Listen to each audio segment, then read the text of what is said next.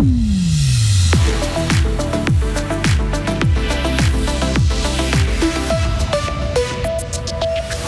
Les voitures électriques doivent être logées à la même enseigne. Question taxe selon la Confédération. La marche bleue a commencé début du mois. Ce mercredi, elle fait escale à Fribourg. Et enfin, elles étaient les stars du Giblou ce week-end. Des rennes se sont battues à Villarlot. Le temps ne sera que seulement en partie ensoleillé cet après-midi avec un risque d'averse. On fait le point sur la météo à la fin du journal d'Hugo Savary. Bonjour Hugo. Bonjour Maurizio, bonjour à toutes et à tous. Plus de trains entre Romont et Aiguin et également dans le sens inverse. La raison, une machine de chantier CFF a déraillé sur la ligne. Les voyageurs de Romont à Fribourg doivent utiliser le Régio Express 2 ou la S20 et les voyageurs de Fribourg pour Gain utilisent la S1. Des bus de remplacement circulent entre Bulle et Fribourg et le rétablissement lui est prévu pour 18 heures. Il faut mettre fin à l'exonération fiscale dont profitent les véhicules électriques. Le Conseil fédéral l'a annoncé récemment. La taxe de 4% à l'importation doit être appliquée dès l'année prochaine. Les voitures électriques seraient ainsi taxées comme leurs cousines à essence. Selon le gouvernement, il n'est plus nécessaire de faire une fleur aux véhicules électriques dont le nombre a considérablement augmenté. Olivier Bourgeois est le président de l'association romande des utilisateurs de véhicules électriques. Il estime que cette décision est trop hâtive. En Suisse, on est encore sur les purs électriques en dessous des 20%, je pense que c'est trop tôt pour euh, lever les mesures. À partir du moment où on atteint, euh, je dirais, 30-40% des ventes, il n'y a plus besoin qu'on aide les gens à, acheter, le marché aura basculé lui-même. Et justement, le fait qu'il y ait un tel taux de vente fait que les prix auront baissé et deviendront euh, beaucoup plus attractifs par rapport à toute autre forme de véhicule. Donc on n'a plus de raison de les subventionner ou de les favoriser. Le gouvernement a ouvert une procédure de consultation sur cette proposition. Un mouvement citoyen, écologiste et féministe. La marche bleue a commencé le 1er avril à Genève. Tout le monde ne connaît pas encore son principe. Il s'agit donc d'une marche quotidienne d'une quinzaine de kilomètres jusqu'à Berne pour demander au gouvernement de respecter les accords sur le climat. Aujourd'hui, les participantes rallieront Cudrefin à Holler, près de Grelais.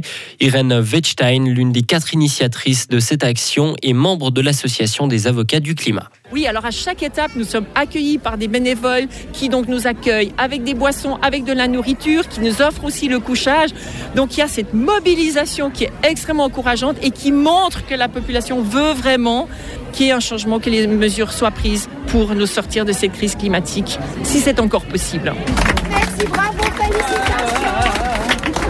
En passant dans un village, les marcheuses s'encouragent entre elles Christine participe depuis le 1er avril à ce mouvement citoyen. Cette marche, elle est très stimulante parce que euh, on est toutes et tous sur le même niveau euh, d'idées, de volonté, de faire quelque chose, de faire bouger les choses. Et ce qui est fabuleux, c'est de rencontrer plein de personnes différentes, d'avoir des contacts et des échanges. C'est un mouvement écologiste, mais aussi féministe. C'est important que les femmes, les femmes ensemble se mobilisent aujourd'hui. Oui, moi je pense souvent que, que l'avenir sera féminin. Céline, elle, est enseignante au secondaire et est féministe et puis que c'est euh, euh, que l'avenir que la femme est l'avenir de l'homme. Et puis que c'est souvent euh, quand les femmes prennent les choses en main et puis que les hommes acceptent aussi de faire un pas de côté comme aujourd'hui plutôt que de porter les affaires plutôt que de se mettre au centre. Alors c'est pas toujours facile pour eux hein. ils y sont clairement pas habitués mais je pense que la femme a vraiment un, rôle à jouer dans, ces moments là Les hommes donc sont invités à pédaler pour amener les sacs et la nourriture à chaque étape. La marche bleue débarque ce mercredi à Fribourg et dans une demi-heure vous entendrez un reportage plus complet sur cette marche bleue. Un Suisse de 25 ans est accusé d'avoir recruté pour le groupe État islamique ou d'avoir renforcé l'adhésion de membres. Le ministère public de la Confédération lui reproche également d'avoir diffusé de la propagande islamiste. Un acte d'accusation auprès du tribunal fédéral a été déposé contre ce.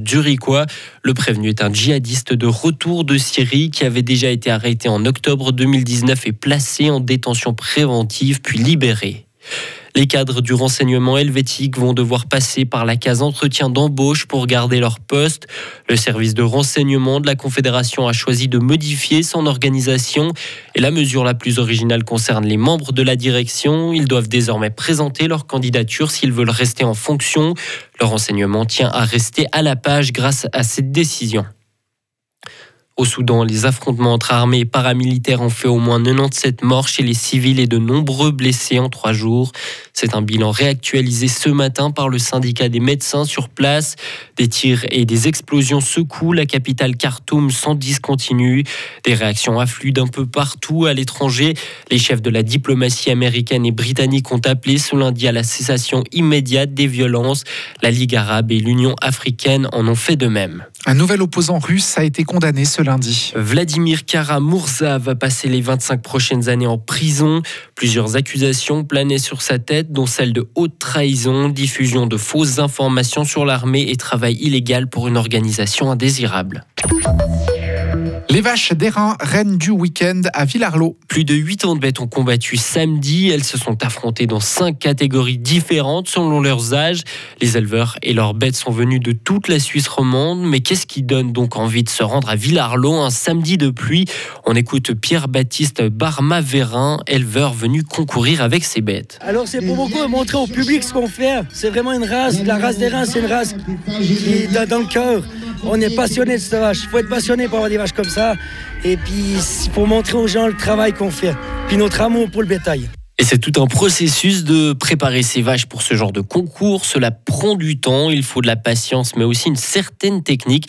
On retrouve Pierre-Baptiste Barma-Verin.